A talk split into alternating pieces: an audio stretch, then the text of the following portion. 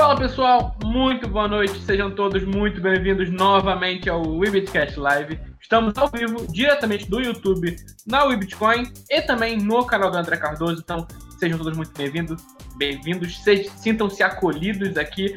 Hoje nós vamos conversar sobre o tema. A gente estava falando aqui antes de começar o programa. É um tema que a gente gosta muito, a gente vira e mexe debate, mas agora a gente tem uma pessoa que realmente entende do assunto para falar e para poder, agora a gente vai poder embasar e encher logo para falar. O doutor Vitor Hugo falou, então tô certo nesse argumento aqui é justamente ele, Dr. Vitor Hugo Pereira Gonçalves. Seja muito bem-vindo ao nosso programa. Por favor, apresente-se para o nosso público. É, boa noite a todos, é um prazer enorme, eu, obrigado pelo convite, é um prazer enorme estar aqui.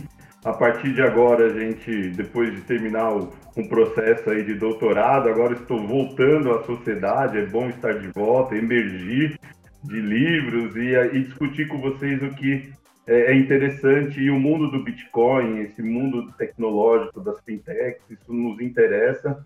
E eu, como presidente da Sigilo, né? Sigilo é dia 24, né? Faz agora dois anos de, de existência e nós queremos discutir isso. É uma primeira, a primeira e única ONG de defesa do titular de dados no Brasil. E eu acredito na América Latina não conheço nenhuma outra. E a ideia da Sigilo é aproximar o titular de seus dados. Durante o programa a gente vai discutir sobre isso tá certo. E eles aqui que estão ansiosos para trazer suas perguntas sobre diversos temas, porque hoje o tema não é restrito, a gente pode falar de várias coisas. Como sempre aqui com a gente, o Washington Leite. E aí, pessoal, tudo bem? Como vocês já me conhecem, sou o Washington Leite, uh, entusiasta de criptomoedas e tecnologia. Vamos que vamos hoje de entrevista. Né? Também aqui para fechar a nossa bancada, ela sempre com as perguntas afiadas e os trocadilhos infames, Snyder P2P. Fala pessoal, boa noite, sejam bem-vindos. Obrigada pelo, pela participação, Vitor. É um prazer tê-lo aqui para a gente conversar sobre esse assunto que está dando o que falar aí desde a nova atualização do WhatsApp, né? Então, quando acabar essa live, eu já vou jogar o meu robô da faxina no lixo, vou quebrar a televisão, o roteador e vamos embora. ah, excelente, né? Enquanto o pessoal está chegando, para a gente também não perder aqui o costume, eu queria que você falasse um pouquinho para a gente sobre você, sua vida pessoal também, o que, que você faz, o pessoal te conhecer um pouquinho mais. No último programa a gente esqueceu de perguntar para o nosso convidado, Vela Trader, a gente ficou um quase que quase que eu acho, um mês sem fazer programa, desaprendeu a fazer o podcast. Então, Vitor, o espaço é seu. É, é, uma oportunidade né, de falar, depois de 23 anos, né, eu sou formado em História e Direito, é, História pela USP, Direito pela PUC, é, tenho mestrado em Direitos Humanos é, pela USP, é, na área de Direitos Humanos. Eu tenho agora doutorado, recentemente defendido é, em Direito Comercial. O tema foi titular de dados, memórias, esquecimentos e verdades. E eu tenho vários livros publicados, espero que meu doutorado seja publicado também, né, falando aí com a minha editora, olha, estou aqui, já entreguei o livro já, tá? E eu tenho atuação na área em 23 anos, eu, eu acho que fui um dos primeiros advogados na área, e umas primeiras ações, eu fui diretor jurídico da Abusar, da Associação Brasileira de Usuários de Acesso Rápido.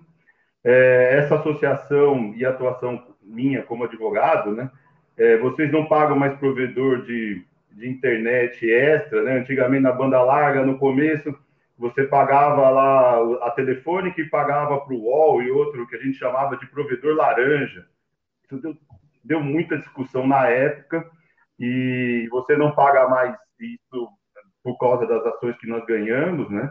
Então a gente conseguiu mudar o mercado de internet no Brasil. Também conseguimos ganhar contra é, limitação do tráfego de dados e uma série de conquistas, né? Que as pessoas acabam esquecendo que é através, são através dessas pequenas conquistas que você vai mudando, moldando a internet como ela é hoje, né? É, não é, as empresas elas não são bonitinhas, fazem propaganda porque, olha que legal, nós vamos, é, o, antigo, o antigo usuário, agora titular de dados, eles são maravilhosos, nós vamos defender o titular, vai ser bonito. Não, são através de lutas, ações, discussões, é, acabaram gerando aí o Marco Civil da Internet. Eu espero poder falar um pouco do Marco Civil. Eu tenho um livro chamado Marco Civil da Internet comentado, também com ótima venda e ótima recepção do, do público, é um, um livro mais de entrada, é um livro mais simples, com menos juridiquês, para que as pessoas pudessem discutir mais o tema, né?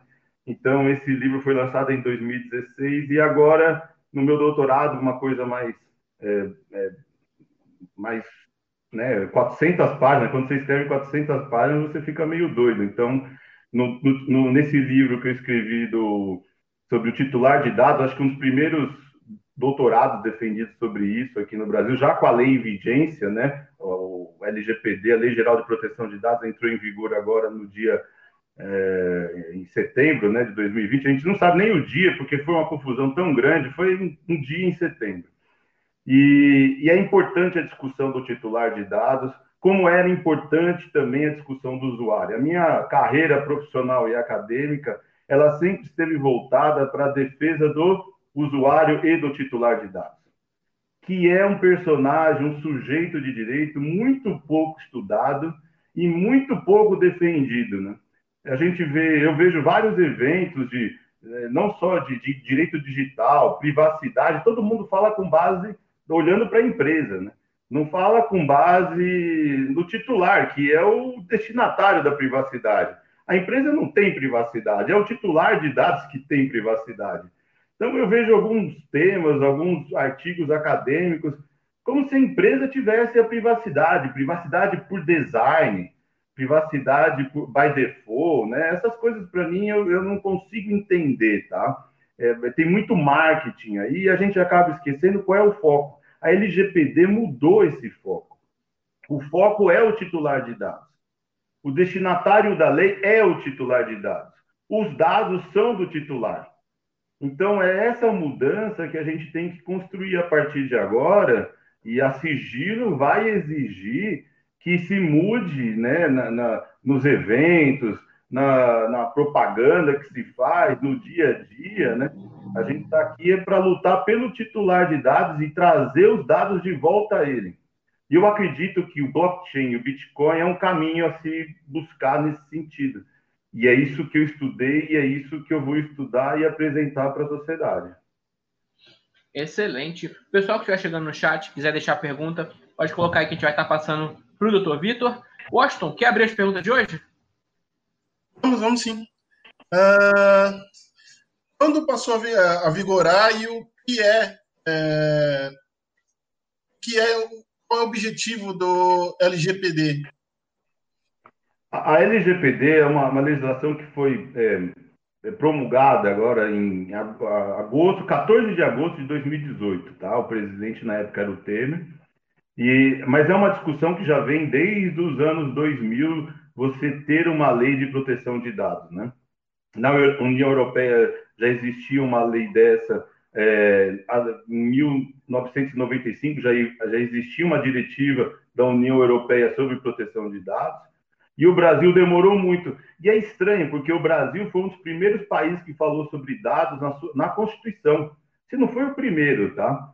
Eu, eu, eu acredito que seja o primeiro, né? No artigo é, 5 da Constituição, se fala do sigilo de dados, né? É, correspondência, acho que, que, se não me falha a memória, é o inciso 10 do artigo 5 em, em 1988, a gente já falava de dados.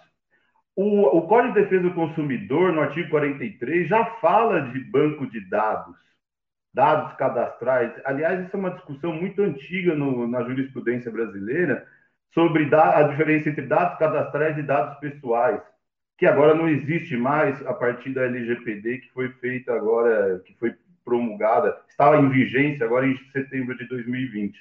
Então, a LGPD, ela não é, é ela não nasceu de uma hora para outra, ela é uma construção da discussão da sociedade. Agora, como ela entrou em vigência, é uma das coisas mais absurdas que eu já vi na história legislativa desse país.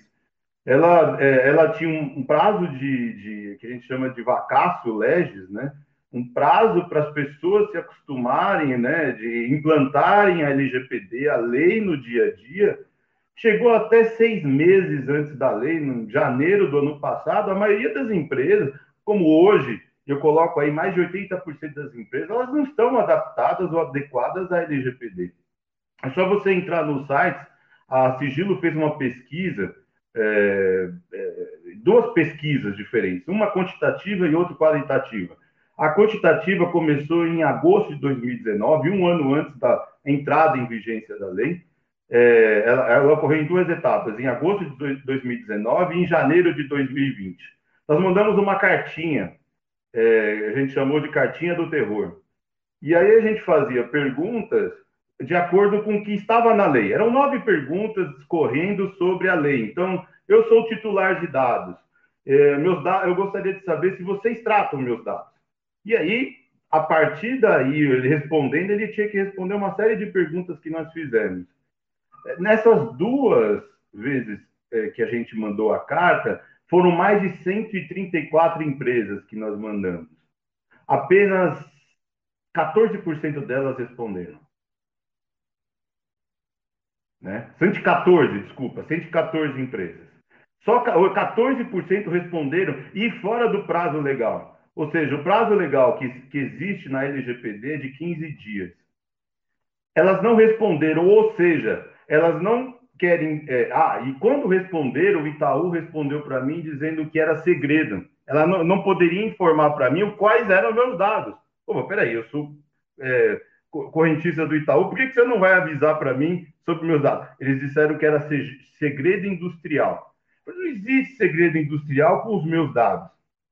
Então, a Sigilo, a partir dessa pesquisa quantitativa, né, de que as empresas não estão se importando em informar se estão tratando ou não, como adquiriram os dados, se há consentimento, qual é a base do legítimo interesse, que são bases de tratamento de dados no na LGPD, no artigo 7 né?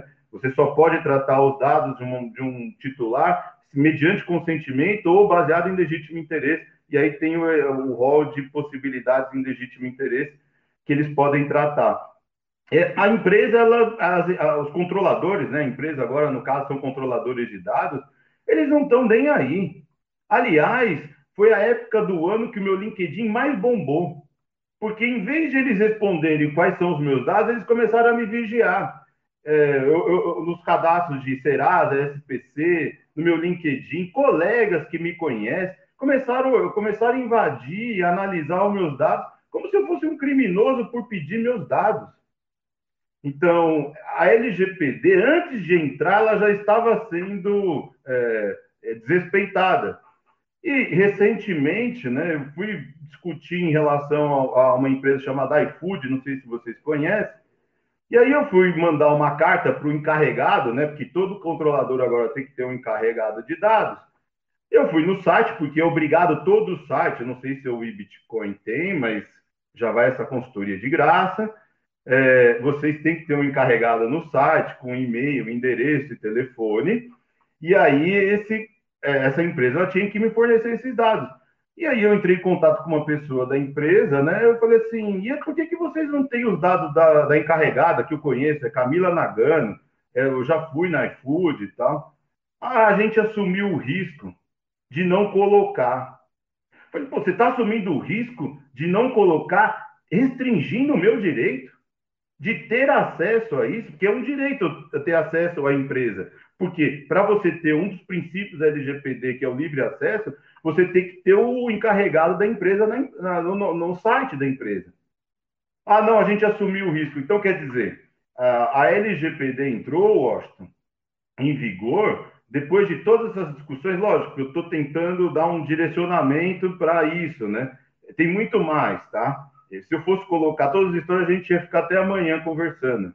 Mas a, a, empiricamente e qualitativamente, no caso né, de o site ter que ter um encarregado, a gente percebe que mais de 100% das empresas, é, mais de 90% das empresas, né, no caso, ou quase 100%, elas não estão adequadas à LGPD e elas, é, é, basicamente, elas assumem o risco de não garantir os direitos o, do, do titular de dados. Então, isso, para mim, é essa grande questão que vai começar a partir de agora. Obrigado. Estou aqui falando mutado já com padrão. Isna, sua primeira pergunta do programa de hoje. Bom, já que a gente sempre tem que falar sobre o Pix, né? Então a gente estava até discutindo isso mais cedo ali no grupo do, do, do, do podcast. É, para você enviar, isso foi uma coisa que me assustou é, inicialmente, porque na, como eu trabalho com, com transações bancárias, é, na minha empresa eu pedi o Pix, eu, eu criei as minhas chaves. Na minha pessoa física eu não criei minhas chaves. Então eu recebi um Pix no meu Banco Inter domingão à noite, sem ter chave, sem ter nada. Assim, eu falei assim, o que está acontecendo? Algo de errado não está certo, né? Então, eu, algo de errado não tá, não tá nada certo. Então, eu queria saber, é, você tem mais alguma informação sobre essa questão da pessoa não precisar de Pix nem para enviar Pix, nem, nem para receber Pix, não precisa ter chave, não precisa cadastrar nada. É, como está sendo tratado, no, no, caso, os dados das pessoas é, perante o Bacen e as instituições? Vamos lá. É, o, o, Pix é, é, um projeto legal, é um projeto é, democratizante, a ideia é boa. Contudo, entretanto, porém, né, existem inúmeros problemas. Eu acredito que é, o Banco Central ele criou a ideia do Pix, fez o regulamento, tem mais de 80 artigos, tem um monte de coisa lá. Mas ele não, ele esquece de uma coisa. É, você, o Washington, o Marcelo, eu, eles esquecem que existe um lado humano do Pix. Tanto esquece que as pessoas estão namorando através do Pix. Né? As pessoas mandam Pix para namorar. É, é, só no Brasil, mas tudo bem. Mas as pessoas estão namorando, mandando dinheiro. Eu achei assim sensacional. Porque é isso que as pessoas, quando fazem regulamentação de políticas públicas ou de ideias, quaisquer ideias que forem, elas não entendem que tem o lado humano. E aí a gente entra na primeira coisa. Essa daí eu vou falar em primeira mão aqui pro, pro, pro, pro grupo. É, a Sigilo já entrou com duas ações contra empresas que cadastravam ilegal, ilegalmente o PIX. Tá? Porque o seu dado é o dado que é seu. Você não só dá se você quiser, não, né? se você pretender. Eles começaram a pegar esses dados e a cadastrar. As duas empresas que nós estamos processando é Mercado Pago e Nubank. Tá? Essa do Banco Inter eu não sabia. O banco não pode pegar os seus dados pessoais e cadastrar no Pix. Porque além de ser um uso indevido do dado, uma violação de dados, ele, ele faz com que você fique atrelado àquele banco e seu Pix não pode, seu, é, o seu dado não pode ser cadastrado em outro banco.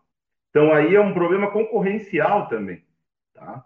Então, mas isso eu não posso entrar na ação. Eu acho que essas ações que nós entramos contra o Nubank, o Nubank colocou 8 milhões, cadastrou 8 milhões de, de chaves Pix dos seus usuários sem você saber sem o titular de dados saber, isso daí é uma grave violação de dados.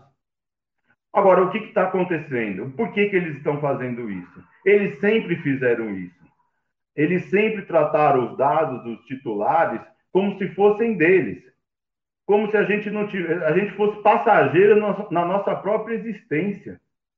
Isso não pode mais acontecer. E é por isso que a, a sigilo, né, esse, esse seu caso, é, é muito comum tá? E, e eles estão cadastrando. E o pior, o Pix tem uma coisa ainda pior. Quando você faz um Pix para o outro, só vai, só falta a cor da camiseta que você está usando naquele momento que você mandou o Pix, porque toda informação, é, é toda informação sua de dados pessoais está lá, é CPF, é, RG, endereço, e-mail, tal. Quando você faz o Pix, não sei se vocês já viram, existem inúmeras informações que são desnecessárias para você fazer uma transação de dinheiro.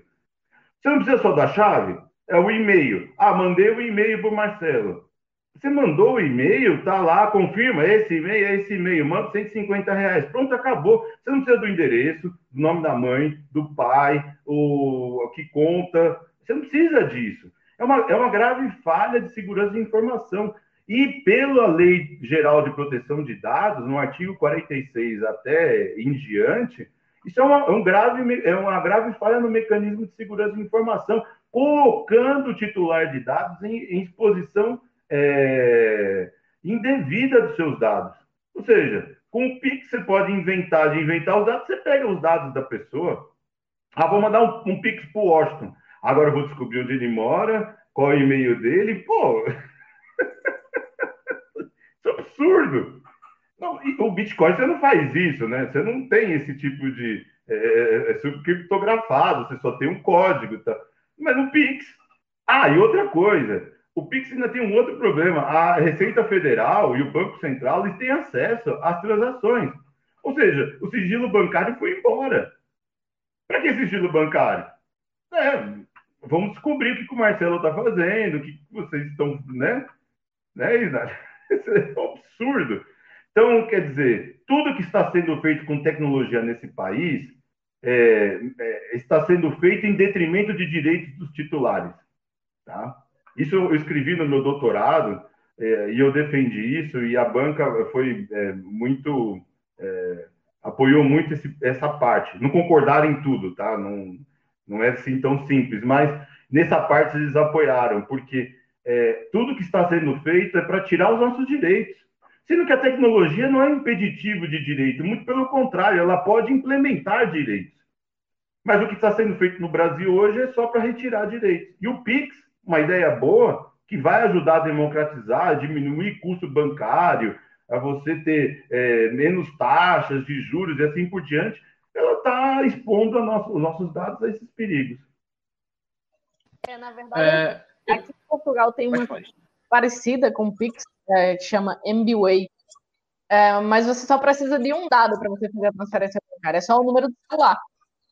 Eu, o, o número do celular e o nome da pessoa, você faz a transferência, não precisa nenhum outro dado. Então, eu acho que. E também é, é assim: você precisa estar cadastrado, você precisa ter escolhido se cadastrar no MBWay. Se você não tiver escolhido, você não vai receber, não vai ter acesso.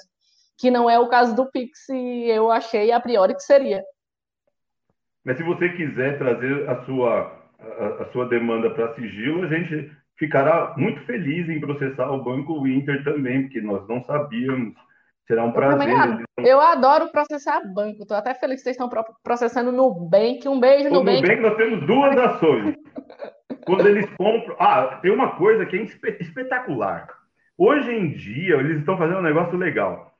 O, o Serasa e o, o SPC, né, que é o Boa Vista, eles pegam os nossos dados pela, pela lei de, de, de é, lei de é, lei do cadastro positivo, né? Porque para análise de crédito, o análise de crédito não cai na LGPD, tá?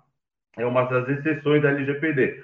Mas você pode analisar o crédito Isnália pelo análise de crédito, beleza, não cai na LGPD. Só que eles pegam esses dados que eles pegam, esses dados né, de análise de crédito, e vendem esses dados para as empresas. Eu tenho uma ação contra o Nubank não, tá valendo, porque eu vendi pro. Eu comprei, a empresa é o Nubank. Eu comprei os dados da Boa Vista, e aí eu posso mandar o e-mail para o pessoal, mas isso não tá, porque quem consentiu foi, é, foi lá para a Boa Vista. Então eu posso usar isso. Quer dizer, eles estão negociando os nossos dados sem o consentimento, usando uma base legal diferente, e estão ganhando dinheiro com isso. Opa, peraí, o que está acontecendo? Né? O Serasa faz isso, eles reconheceram isso em ação, que eu estou processando o Serasa e a multa, nós ganhamos uma liminar contra o Serasa por envio de cadastro, envio de mailing list indevido, a multa já está em 2 milhões de reais. E eles, eles aceitaram a multa, eles não contestaram a multa, estão falando que eles podem comprar os dados das pessoas, sendo que a lei fala que você não pode comprar dados. Mas mesmo assim, o Nubank é um banco super legal, diverso. É, né? Agora a gente é, tem bastante pessoas né, diversificadas, e o Nubank é um banco legal. Não, não é. Eles usam inteligência artificial para traçar perfis, para vender produtos. É, é, é, super discriminatório a prática do Nubank. Então a gente está lutando o Nubank é um exemplo, mas todos os bancos, Banco Inter, os outros bancos vêm fazendo esse C6, a, né, vem aquela propaganda linda e maravilhosa, com, estão ganhando dinheiro com os nossos dados. Então, eu, eu acho estranhíssimo o que está acontecendo hoje no Brasil nesse sentido. Então, mas né, titular não tem, né? Um evento, ano passado, teve um evento de privacidade, segurança de informação no registro BR, a Sigilo não foi convidado e nenhuma ONG, de, nem o IDEC, nem o Proteste, foi convidado para falar. Mas o, o Nubank foi, o Facebook, que é um, né, um lugar que defende os dados do titular, né? Quem o Facebook ganhar dinheiro com a gente, não, né? Mas só que nesses eventos o titular não foi. Então não tem outra voz. Então a gente fica, eu fico meio, né? A sua, assim, a, a, sua indignação é a minha, né? E aí eu mandei, eu, eu, eu conheço as pessoas, mas como não tem ninguém dependendo do titular no seu evento, meu senhor? Não pode isso, e nós estamos perdendo dinheiro, essa é a prática. Porque se nós formos ganhar dinheiro tanto quanto eles ganham, Serasa vale 6 bilhões, sabe? Quantos bilhões de reais vale? Tudo usando os nossos dados, sem consentimento. E vendendo os nossos dados para outro. Para quê? Para a gente perder o crédito? Para a gente não ter acesso à informação, não ter acesso a banco? Porque a única coisa que eu vejo que o Serasa faz é impedir as pessoas de terem acesso a crédito, de ter uma vida melhor e assim por diante. Não ajuda eu ninguém. Vou, eu já vou colocar a gente no, no tema do WhatsApp, mas antes eu vou passar uma pergunta aqui do chat para o doutor Vitor. É, o Ricardo está perguntando, no caso, essa pergunta aqui dele já tem um tempo, foi uns 20 minutos atrás, ele perguntou quando o Washington está falando da lei de proteção de dados, essa foi a lei que substituiu o Marco Civil? Não, não. O Marco Civil continua valendo, tá? Não substituiu. O Marco Civil existe. Graças a Deus ele existe. Por quê? nesse período, que, porque, ah, e tem uma pegadinha, eu não falei para vocês. Quando foi, foi é, entrou em vigência a LGPD, eles suspenderam a, a, a, os efeitos do artigo 52, 53 54, que é de multa e suspensão da empresa, né? São as multas gigantes que tem na LGPD, estão, elas foram é, postergadas para agosto, agosto desse ano, tá? para as empresas se adaptarem, tadinhas, elas não tiveram tempo, né? Agora elas vão ter mais um ano, né? Agora já, estão, já estamos há quase seis meses, nossa, passa rápido, né?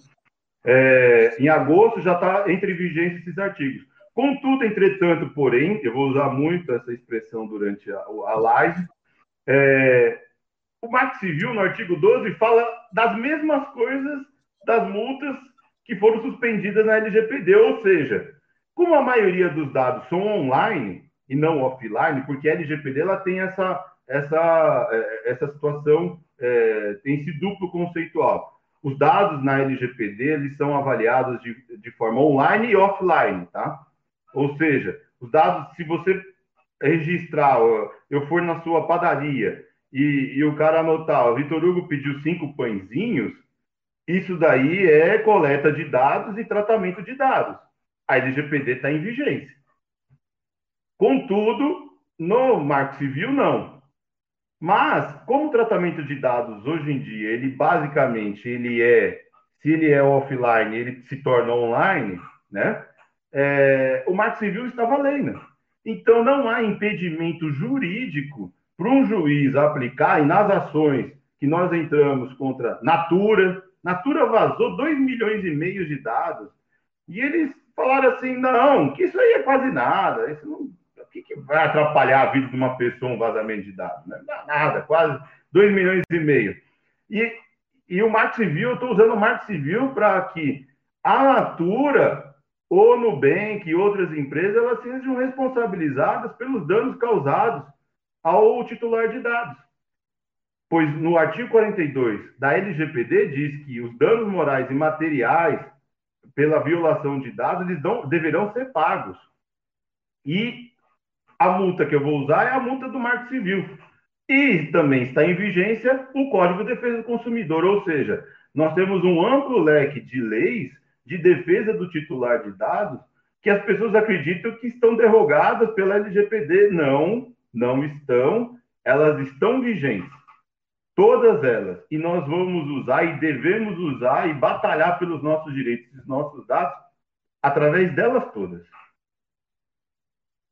Tá ótimo. Uh, vamos entrar então no tema principal do programa de hoje. Vamos falar do WhatsApp. Uh, eu estou aqui com a matéria, inclusive, do Olhar Digital. Eu vou pedir para o Dr. Vitor estar tá contextualizando para a gente a situação do WhatsApp, mas a última matéria que eu encontrei com alguma novidade sobre isso vocês podem me informar se tiver alguma que eu não tenha visto, é Procon de São Paulo e Justiça vão notificar o WhatsApp sobre a política de privacidade. Então, as pessoas já estão de olho nessa questão do WhatsApp, né? Não está passando despercebido, doutor Vitor. É, é porque é, foi muito na cara, né? É, foi um absurdo. Eu, a Sigilo está esperando algumas, é, alguns acontecimentos para poder entrar com uma ação mais substancial contra o Facebook, tá? É, mas a nossa preocupação já é antiga, tá? É, ninguém compra por 19 bilhões um aplicativo, né? Que tinha na época, né? 500 milhões de usuários, né, 19 bilhões de dólares, porque acha que é legal e vai dar um hype. Não, ninguém compra isso. Então eles já sabiam, eles já estavam usando, né? Essa é a primeira constatação que me vem à cabeça nesse caso do WhatsApp. Eles já estavam pegando esses dados. Já havia, é, já havia um recolhimento de metadados do aplicativo e levados para o Facebook, Instagram e outras plataformas do Facebook. Isso é o primeiro medo né, que eu vi. Eu falei assim, eles já estavam fazendo isso. Tá? Esse é o primeiro reconhecimento.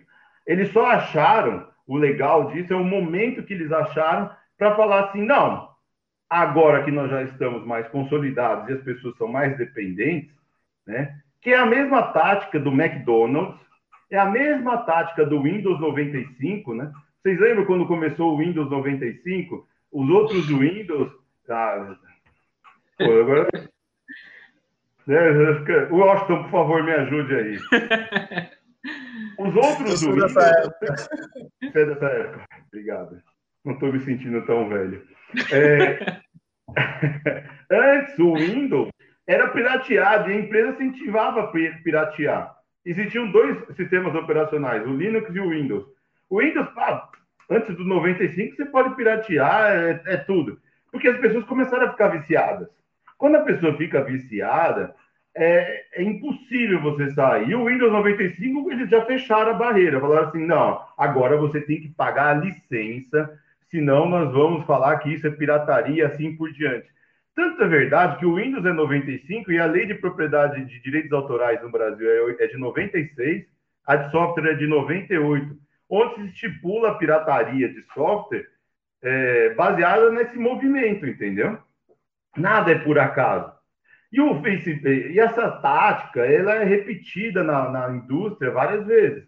E o Facebook fez isso com o WhatsApp. Então, como o WhatsApp agora ele tem um alcance mundial e as pessoas já estão viciadas, não é o melhor aplicativo de mensagens. Tem outros melhores. Mas agora ele já se sentiu e falou assim: como nós já estamos fazendo essa, essa mudança de dados, e como a, a, os Estados Unidos estão me pressionando, porque existe sim um processo de concorrência contra o WhatsApp, em relação, é, contra o Facebook em relação ao WhatsApp, domínio de mercado, WhatsApp, Instagram, etc. E eles vão ser obrigados, é, que eu acredito, a vender o WhatsApp o Facebook abriu o jogo e falou assim: vamos começar a expor isso daí, uma coisa que a gente já faz. Ou seja, quem não aceitar o compartilhamento está fora. Só que esse compartilhamento sem o consentimento pela nova, pela LGPD, ele é ilegal. Não há justificativa de legítimo interesse para que ele obrigue a gente a compartilhar esses dados, ou aceite o compartilhamento. Porque é excessivo, não é adequado, não existe finalidade. Qual é a finalidade boa para mim, né? Nesse compartilhamento? Nenhuma. Eu não tenho nem Facebook. Então, qual é o ganho que eu vou ter? Então, aí é que você entra né, nos princípios da LGPD e da, da, proteção de dados e vê que essa, esse tipo de, de, de ditadura né, do Facebook é, na verdade, é um desespero de causa e um reconhecimento que eles já fazem isso. Então, eh, vendo pelo lado do, do titular de dados, eu eu estou esperando um pouco para saber que, quais serão os próximos movimentos. Eles adiaram para maio, né? Mas o que mais me intriga é que eles já fazem esse tipo de situação, já fazem esse tipo de recolhimento de dados. E a NPD, o que mais me deixa complicado e triste é que a NPD não disse nada em relação a isso. Então, nós temos uma autoridade de proteção de dados, está lá, tem um presidente, e ele não soltou um release. Nada. Está quieto. Como se não existisse. Então, tá, é, todo esse quadro aí está meio estranho.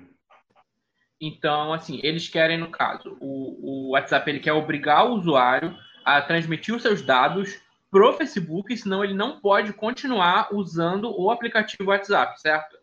O que ele está fazendo, ele está limpando a base dele, Marcelo. Desculpa te interromper. Ele está limpando o tratamento ilegal que ele já faz. Na verdade, é, essa daí é a coisa mais simples do mundo. Ele está limpando a base dele. Forçando ele quer tornar legítimo uma ilegalidade que ele faz.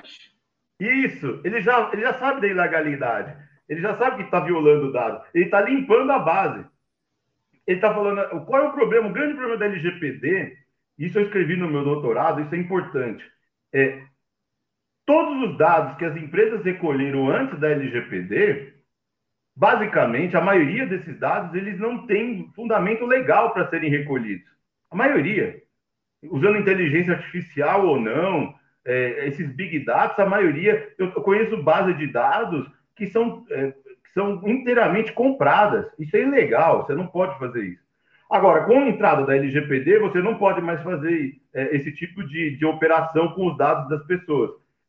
Só que, que eles precisam limpar a base, porque se a NPD entrar, né, não sei se eles vão fazer isso, mas se alguém questionar e fizer uma perícia nessas empresas, você vai ver que 50% das bases deles não tem fundamento legal nenhum. Nenhum. Então, a, a, gente pode processar, e esse é o problema da sigilo. É, o problema da sigilo é que nós somos muito pequenos pelas demandas que existem.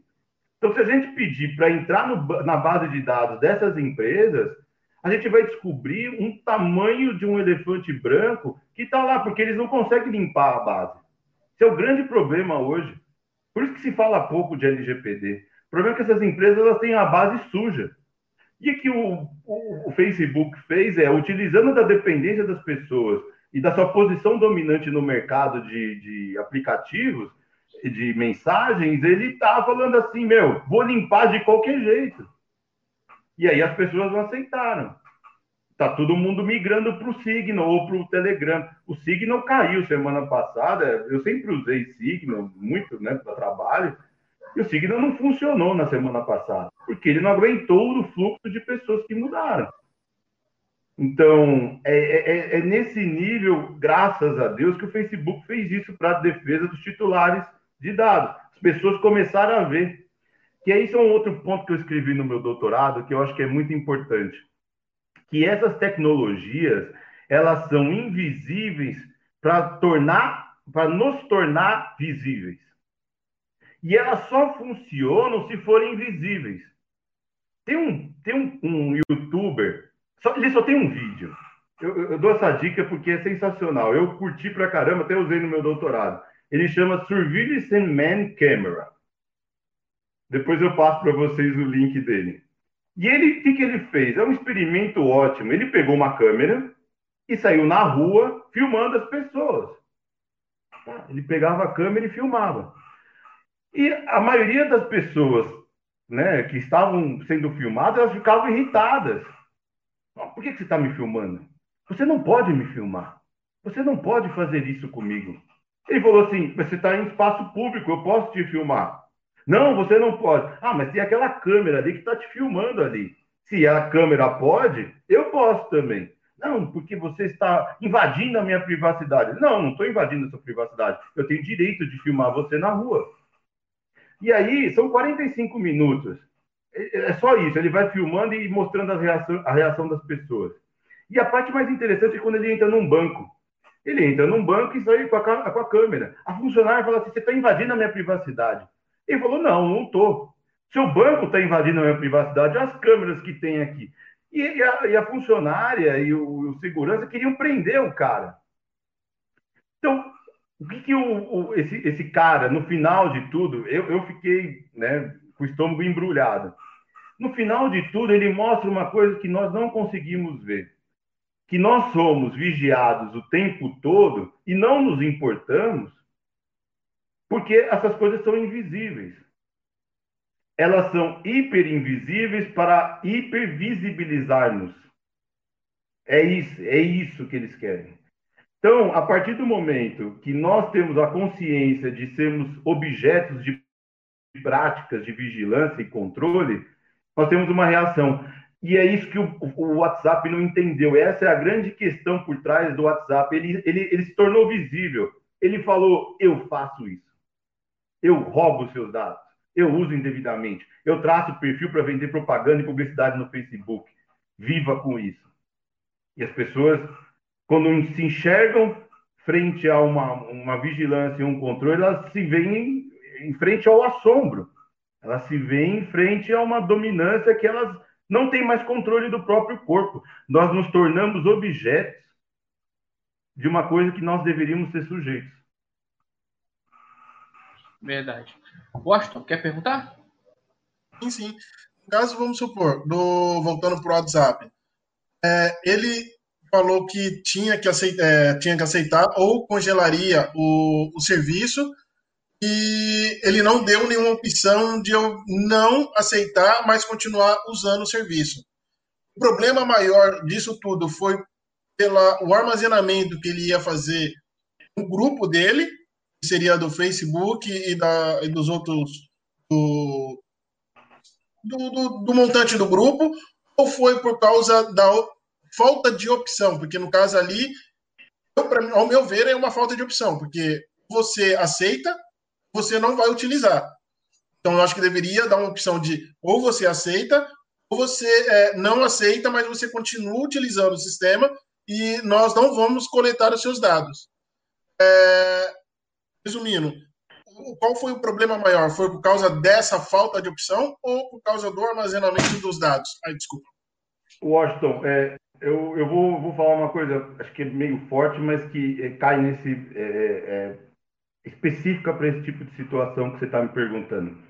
É o dilema do, do viciado em drogas, né? É, quando um viciado em drogas é muito amigo do traficante, ele não consegue olhar para outro. Ele é viciado, ele precisa da droga e ele precisa usar aquilo lá. Sendo que ele, ele tem várias opções para não usar. Então é o dilema do viciado em drogas. É, o que o, o, o, WhatsApp, o Facebook estão fazendo é, na verdade, é, é, é, é eles estão se jogando, se colocando como traficante. Eles estão traficando uma situação que você é dependente da minha ferramenta, você é dependente do meu serviço e você vai aceitar tudo o que eu quero. Para mim, é uma relação abusiva uma clássica relação abusiva, porque eles estão querendo impor uma situação porque eles acham que estão no controle, no seu controle.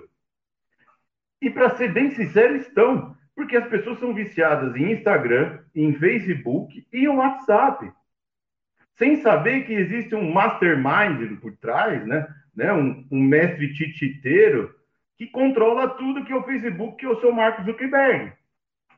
Né? Se nós não esquecermos isso, que eles manipularam eleições mundialmente, né? que com esses dados, né? isso ninguém conversa, né? isso daí é uma. É, é, o WhatsApp só está colocando o seguinte: como é que o Bolsonaro ganhou a eleição em 2018? Não estou falando mal ou bem, mas ele ganhou a eleição pelo WhatsApp, Facebook. O Trump ganhou a eleição dos Estados Unidos pelo Facebook como vários outros eh, candidatos de direita, de extrema direita, ganharam eleições utilizando as plataformas do Facebook. Então, aí você chega no meu ponto. Quer dizer, isso é muito preocupante reconhecer esse fato, que as pessoas estejam tão viciadas, né? É só você ver os tios, né? Os tios do WhatsApp, né? Eles acreditam tudo que está no WhatsApp. O WhatsApp virou uma barça, né? Uma coisa impressionante, né? a gente vai, as pessoas, não, porque no WhatsApp vem como se fosse uma fonte de conhecimento científico, né? Mas no WhatsApp eu recebi um meme, eu recebi, mas peraí. Então, a partir do momento que você tem esse tipo de poder de manipular as pessoas, de manipular os sentimentos, você está lidando com um traficante de drogas. Esse, para mim, essa é a visão da Sigilo e essa é a visão que nós temos em relação ao Facebook. Facebook é um traficante de drogas perigosíssimo, que nós devemos tratá-lo com, é, com é, uma medida drástica. Se os governos não intervirem, se as autoridades de proteção de dados não fizerem, é, e de concorrência também, não tomarem uma atitude em relação ao que está acontecendo com essas big techs, né? Nós estamos falando aí não só de é, Facebook, mas Amazon, Google e outras, né? Twitter também. É, se nós não entrarmos em discussão e olhar essa é, como eles manipulam essa informação, nós não podemos ter uma sociedade livre e democrática jamais. Isna, quer fazer pergunta? Aqui a gente manipula as informações para os tiozão do WhatsApp lá de casa. A gente diz que bom para evitar o Covid, pegar o Covid, era tomar chá de boldo. Aí tá todo mundo tomando chá de boldo a semana todinha, acreditando na mensagem fake que a gente passou. oh, é... Tem que ser assim com os tiozão. É a é, cara queria... da gente fazer isso. eu queria falar sobre outro tema aqui, que é polêmico poderia chegar aqui o Rossello tacando o pé nisso tudo, né? É, sobre essa questão da. A maioria das pessoas, pelo menos as que, que eu conheço, procuram o, as criptomoedas para terem um pouco mais de privacidade, né? É, é, também, não só as criptomoedas, mas se a gente for falar de blockchain, a gente vê aí a Original Mai fazendo um trabalho incrível é, com blockchain ID, é, que você só precisa passar um número para a pessoa verificar que aquela identidade é realmente sua, você não precisa passar nenhuma informação específica. É, enfim, eu queria saber o que, que você acha dessa, dessa, dessa tentativa aí do, do governo brasileiro tentar regu regulamentar as criptomoedas é, e obrigando na normativa que as empresas que trabalham com criptomoedas é, forneçam os dados de, dos clientes, né? Segundo a normativa, a, a corretora que está atendendo o cliente tem que passar dados como endereço é, residencial do cliente, quantidade de criptomoedas que o cara está comprando. Eu queria que você falasse um pouquinho o que é que você acha disso. É, é, é muito complicado, né? É, assim, é, o Estado ele não tem mais mecanismos né, de, de, de intervir na realidade. Né? A, a, criptomoeda, o blockchain é uma, é uma realidade e ao mesmo tempo é uma realidade distante do Estado, né? O Estado, eu estou falando aí o país, né? O Estado em si. É, eu, eu, eu, acredito que você precisa de lei para isso. Tá? Não existe lei. O Estado ele só pode é, intervir na, na sociedade é, através da lei. Tem alguma lei que fala que você pode é, pe pegar os dados pessoais de alguém que tem criptomoeda? Que eu saiba, não. Se não existe lei, é proibido ao Estado intervir na sociedade. Porque o Estado ele só pode ser movimentado através da lei. É, é, é, quando, quando, eu vejo, por exemplo, PMs que fazem batidas policiais em carros, etc., você não pode fazer isso. Você tem um mandado judicial? Você tem algum. É, é, você está ocorrendo um crime em flagrante que você pode entrar na, no carro das pessoas e assim por diante? Não, não tem. Então você não pode entrar no meu carro. Você só pode verificar se eu estou dirigindo no o carro é, com o documento correto e assim por diante. Então, a, a, aqui o desrespeito à lei é tão grande que a gente não sabe o básico. Então, essas corretoras que você está falando, eu não, nunca vi isso, tá? Elas podem se opor ao governo e perguntar qual é a base legal que eles estão é, buscando essas criptomoedas. Primeiro, criptomoeda só tem valor, né? e aí a gente vai entrar naquela teoria marxista da concessão de valor e assim por diante, mas ela só tem valor para aquelas pessoas que acham que ela tem valor. Não é, não é o governo que determina isso, são as pessoas. O governo não tem nada, não existe nenhuma lei que coloca, que eu saiba, tá? Não estou por dentro muito dessa questão, mas que eu saiba, não. Não existe base legal para ele intervir nessas corretoras. Não existe. Isso, para mim, é invasão de privacidade. Isso é quebra, se for até se considerar quebra de sigilo bancário. Né? Se você tem o, é, o, sigilo bancário, ele, é, ele abrange as finanças das pessoas, né? aquilo que ela considera que tem valor. O dinheiro, ele é um, é um valor, ele não existe. Né? Você não vai no seu banco e vai ver lá é, os 300 reais que estão lá escritos, não é nada, ele não existe está é, tá lá escrito. Há uma confiança que o banco tem os 300 reais e que eu sou dono desses 300 reais. Mas hoje em dia não existe lastro ouro, não existe lastro nada. ele é uma efemeridade. Então, o governo ele não tem, que eu, é, não tem base legal, e se ele não tem base legal, ele não pode entrar a Receita, ninguém pode entrar nessas, nessas corretoras é, para tirar, para pegar esse tipo de informação. Até porque você, tem, você vai entrar na LGPD, você tem base legal? Se não tem, você tem que ter consentimento. Alguém deu consentimento, então já era. Sensacional. É, doutor Vitor, infelizmente nosso programa ele tem um horário muito já? reduzido, mas eu já quero deixar aqui um convite. Caso o senhor tenha gostado de participar conosco, o convite não é aquele convite de a gente marca, não, é um convite real para que o senhor possa estar retornando aqui com a gente. Aí o Washington conversa direitinho com o senhor, para a gente fazer uma parte 2 e abordar mais tempo, porque a gente falou, assim, foi muito legal, mas é pouca coisa, porque tem muita coisa bacana para conversar ainda. Você concorda, Washington? Concordo, concordo plenamente. E já, minhas perguntas aqui, meu, meu, como diz a Isla, meu bolinho de perguntas. eu Ele traz uma bíblia para os convidados sempre. É, eu tava querendo já procurar. Tinha um monte de coisas antes do Pix, mas já tava querendo ir lá pro Pix. Quando a Isla falou do Pix, eu falei, ah, bora. Mas eu nem falei de sujeito digital, usando blockchain e assim por diante. Eu, eu vim preparado.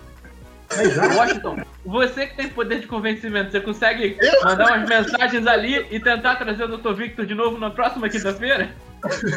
Pode, pode sim. Próxima quinta-feira marcado.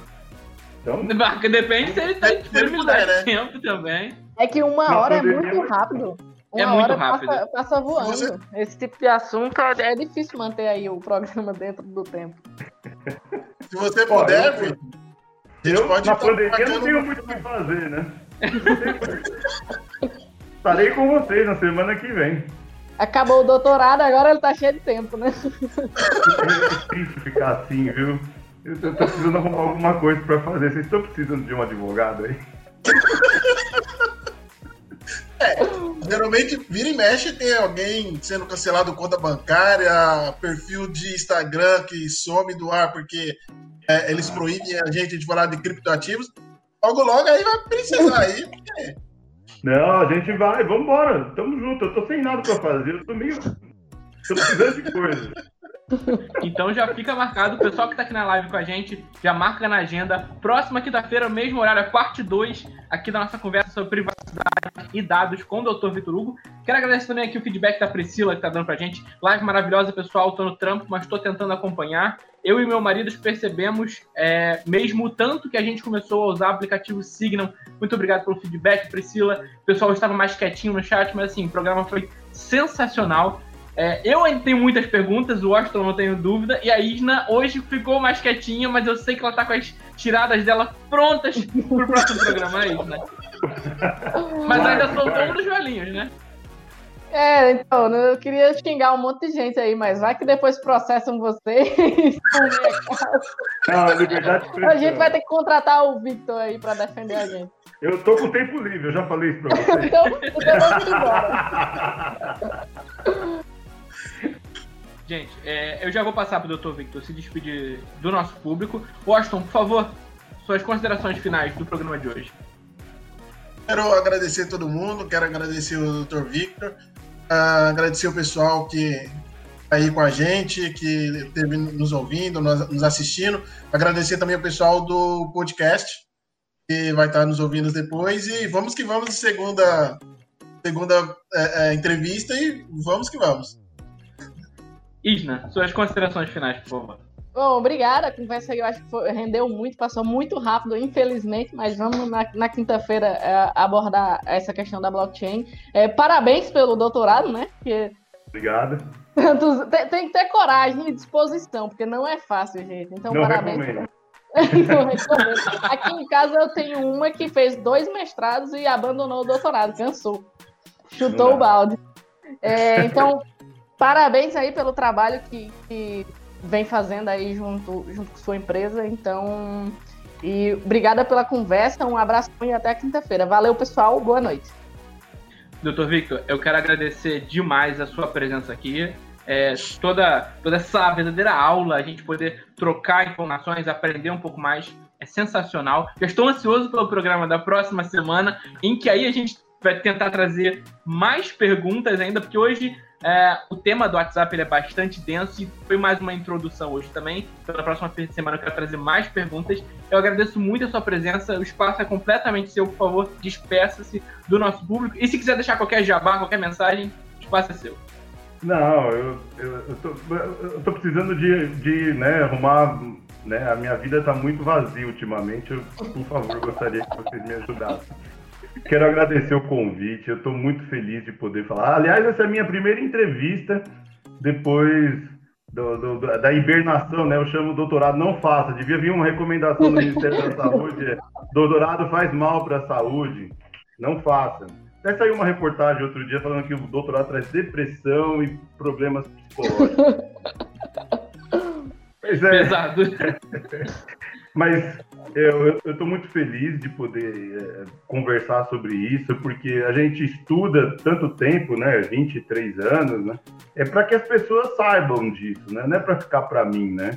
Então é, é, muito bom o espaço, eu gostaria é, de abrir esse canal e, e dizer até, um, até já, né, para as pessoas, semana que vem estamos de volta e sempre que vocês precisarem eu estou à disposição. Tá ótimo. Pro pessoal do podcast, as redes sociais aqui, o Twitter, arroba VictorHugo com C, 77. E o Twitter da Sigilo Labs é arroba Sigilo Labs. Então, a todo mundo que ficou com a gente até o final, todo mundo que mandou mensagem ou que nos ouviu quietinho mesmo, muito obrigado pela presença, muito obrigado por nos prestigiar. Um grande beijo no coração de todos e nos encontramos na próxima semana. Eu acho que dando uma mensagem no privado, no WhatsApp, que foi o nosso tema de hoje. Curte, pessoal, aqui o vídeo e inscreva-se no canal. Um grande beijo a todos e até lá.